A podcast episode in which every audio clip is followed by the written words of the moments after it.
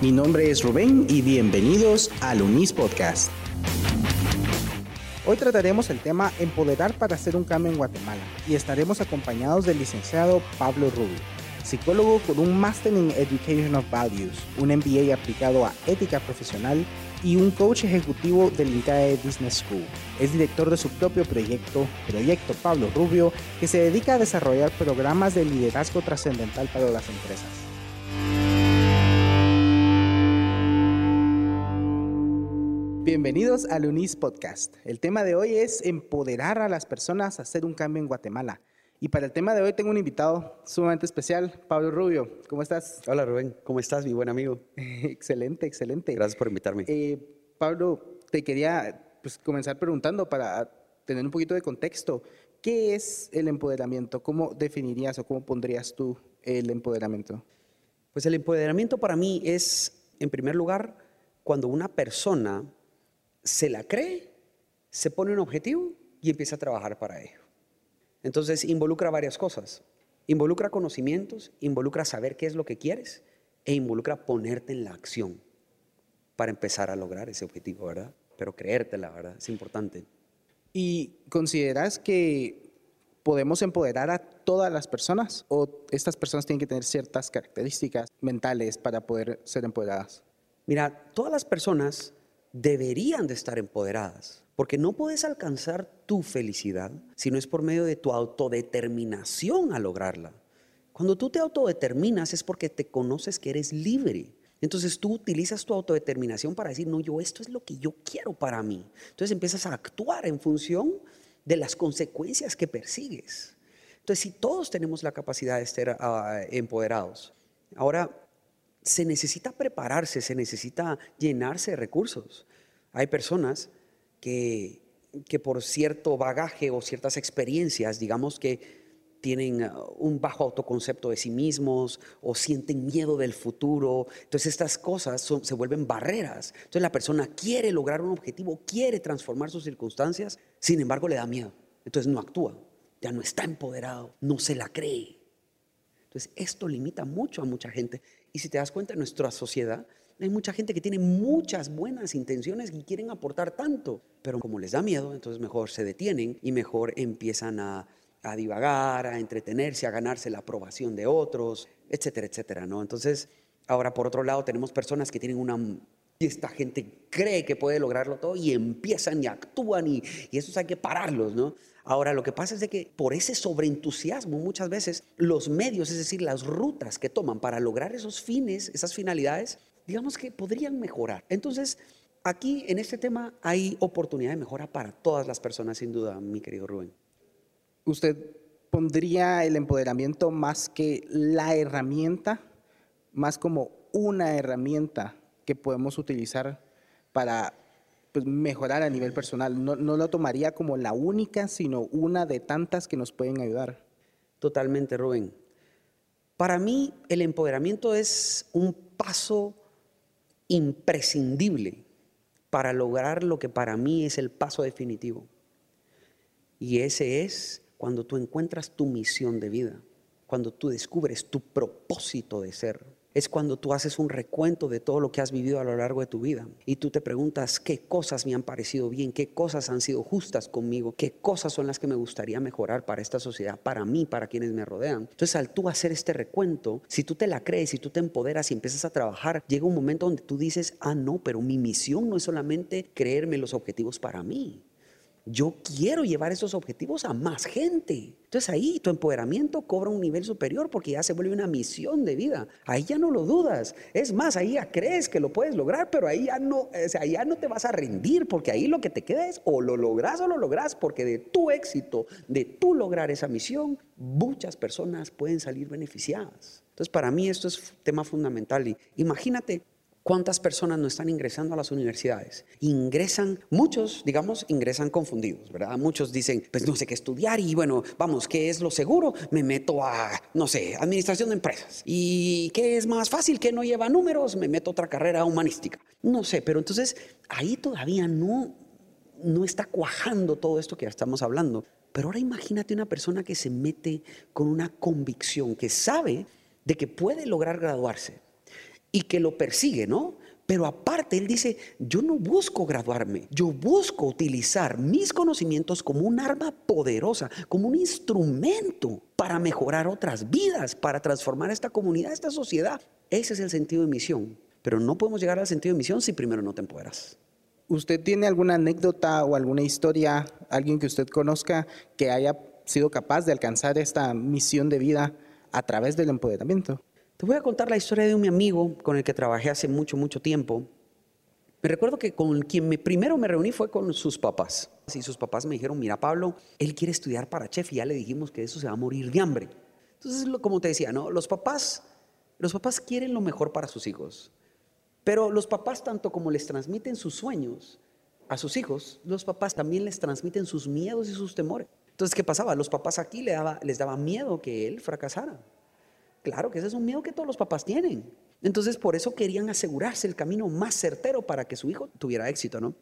Total de que yo les dije, miren, déme la oportunidad de trabajar con él y conforme vayamos avanzando, si él escoge algo, es porque verdaderamente él se va a comprometer a ser exitoso en eso. me dijeron que sí. Bueno, total que cuando empecé a trabajar con él, le dije, ok, dividimos el trabajo en varias etapas. La primera etapa fue, a ver, ¿qué cosas son las que más te han gustado a lo largo de tu vida? Que el fútbol, que las ventas, que los viajes y que cocinar.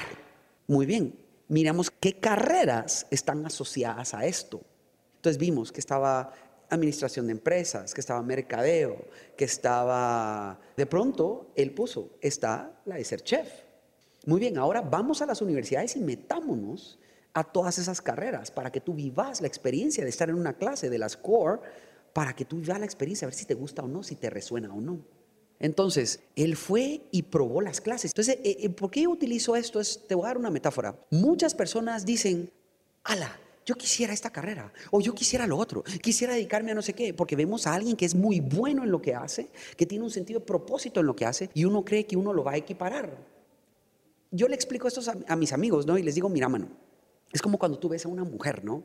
Y la miras lindísima, lindísima, lindísima, y tú dices, ¡ala, esa chava es la más linda del mundo!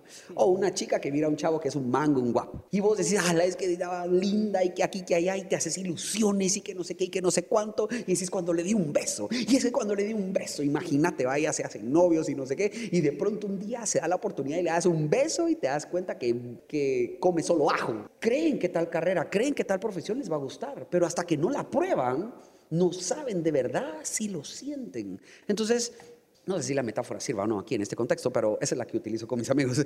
Em, entonces, cuando mi amigo salió de los cursos de, que fue a ver para, para, cocina, mi amigo, mano, sus ojos le brillaban. Y después, bueno, ok, vamos a ver profesionales en esto. Y entre este contexto, yo tengo un amigo que se llama eh, Mario Campoyo, él es el chef de Casa Santo Domingo, entonces le hablé y le dije, mira, ¿será que tú no me podrías dar la oportunidad de que yo te lleve a mi amigo y que solo le expliques y le enseñes tu cocina y que le expliques lo que haces? Nos fuimos con mi amigo a la antigua. Me recuerdo que entramos, llegamos con Mario Campoyo y nos dice, se les voy a enseñar mi cocina. Cuando voy entrando a esa cocina, esa cosa parecía un portaaviones. Y mano, volteó a ver la cara a mi amigo, mano, y mi amigo parecía que estaba en Disneylandia, mano, aquel feliz. Entonces mi amigo, mira, mano, ahí yo supe que él ya había encontrado su misión. Entonces, el empoderarse fue la etapa donde él dijo, yo quiero encontrar lo que me gusta. Y entonces cuando él, él, tenía esa idea de que él quizás le iba a gustar esto, entonces el hecho de probarlo, de actuar y de acercarse, eso es estar empoderado, ¿no? Ya después, cuando él ya estaba en su carrera, Manuel ya la agarró como una misión. Se graduó en Guatemala, después se fue a sacar cursos a España, a Italia. Mano, ha estado por un montón de lugares. Entonces, a eso es a lo que yo voy. Después ya no solamente vivís por el hecho de los objetivos y las metas, sino que ya vivís por el hecho de que cómo utilizas tu carrera para mejorar la vida de los demás. Entonces, y aparte de eso, si haces prosperidad, o sea, estás hecho, pues. Claro, tú te dedicas a hacer asesorías a empresas y a personas. Cuando tú te sientas con alguien que a, quien le vas a dar una asesoría, más o menos, ¿cuál es tu proceso, el proceso por el cual pasas para hacer que esta persona se empodere? Ok, mira, lo primero que yo hago es que querés y que no querés. Porque una persona que no tiene claro a dónde va, entonces estamos jugando. Yo lo que necesito es que alguien me diga, mira Pablo, no sé qué es lo que quiero, quiero encontrar lo que me gusta. Va, entonces ya es un objetivo, o sea, esa es una meta, eso es algo para trabajar. O alguien que me diga, mira Pablo, eh, por ejemplo, he trabajado con atletas que me dicen, Pablo, quiero mejorar mi rendimiento. O Pablo, fíjate que cuando yo compito a nivel alto rendimiento, los miedos me traicionan. Eh, o comparto con, con líderes de empresas que tienen tienen ese reto de manejar las altas gerencias, ¿no? Y de hacerlos que trabajen como un solo equipo orientados a una misión.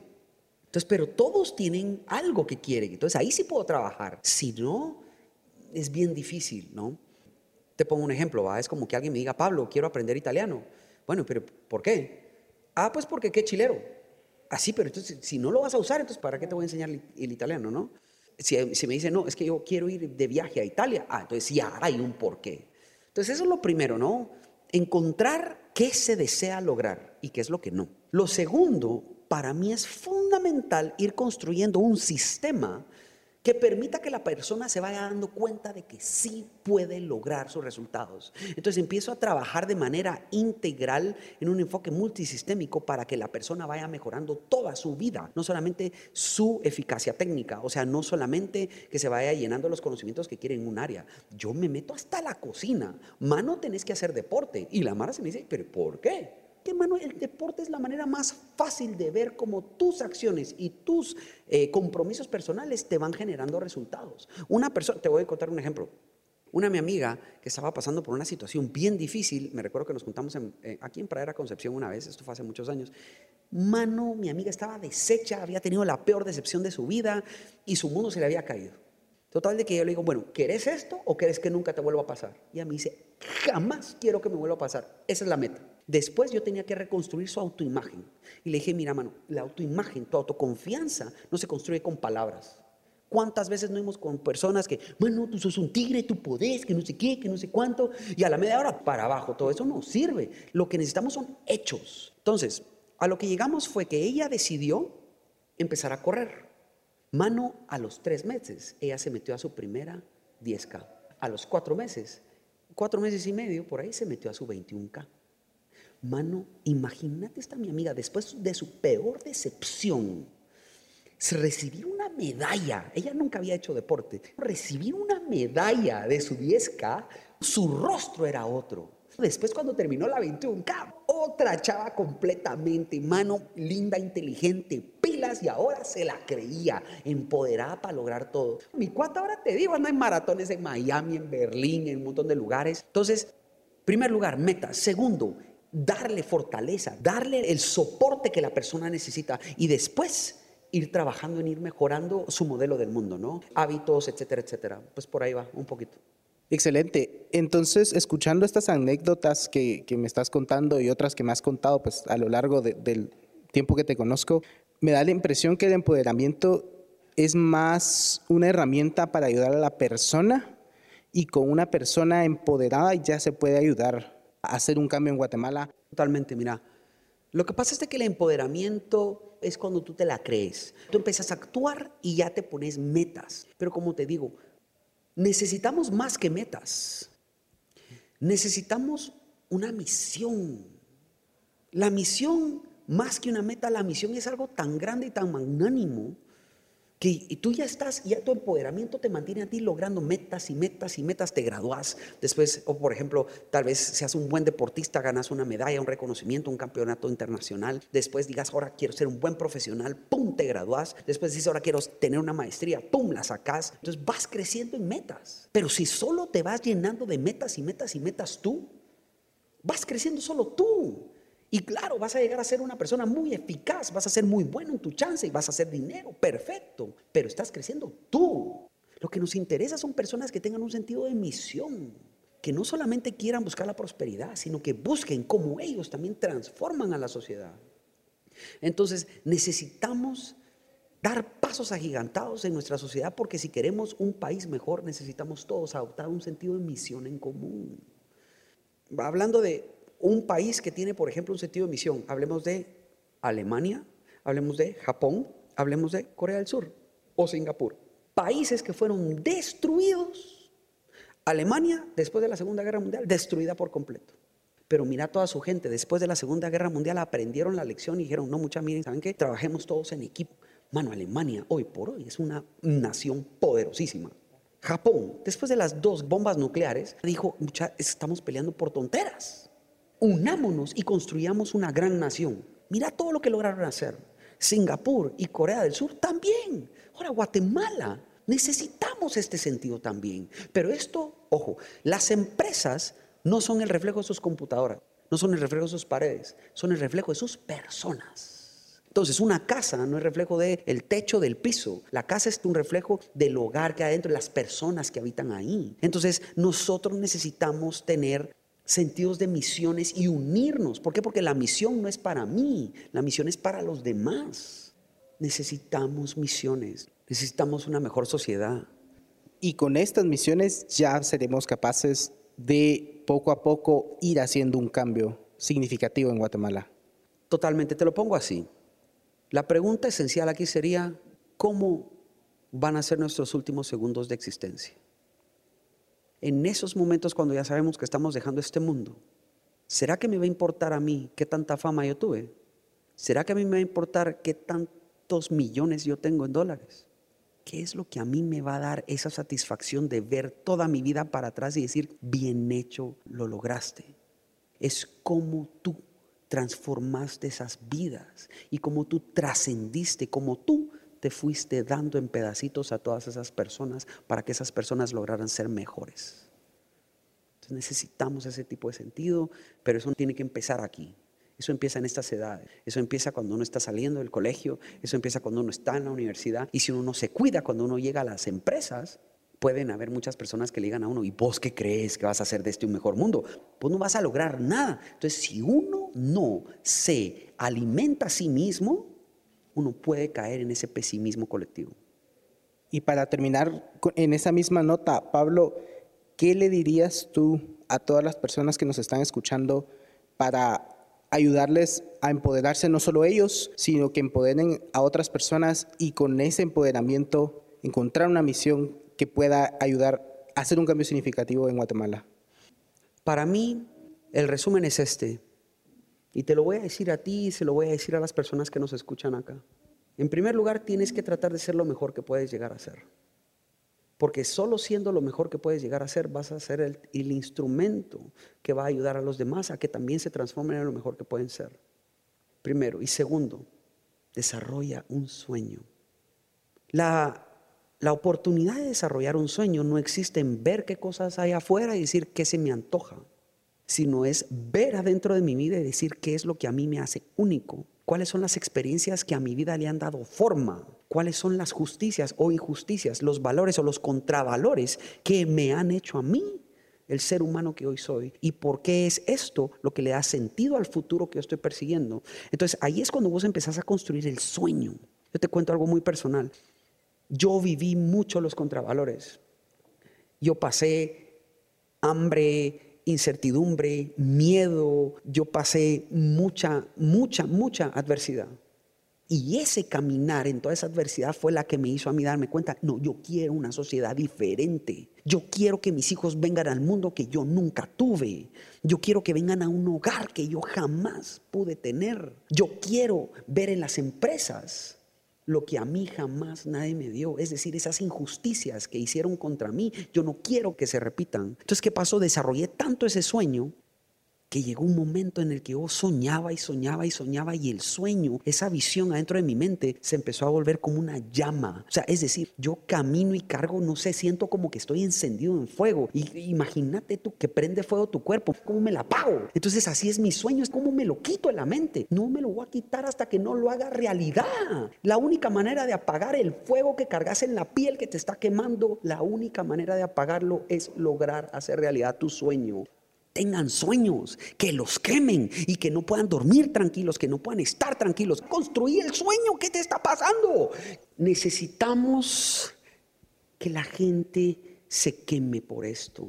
Y no quemarse físicamente, no literalmente, pero que el fuego no te deje en paz. Y que la única manera de que se calme el fuego sea hacer realidad tus sueños. Excelente, Pablo. Muchísimas gracias por compartir un poco de tu tiempo el día de hoy y gracias a todos por escuchar. Esto ha sido el UNIS Podcast y nos vemos la siguiente temporada.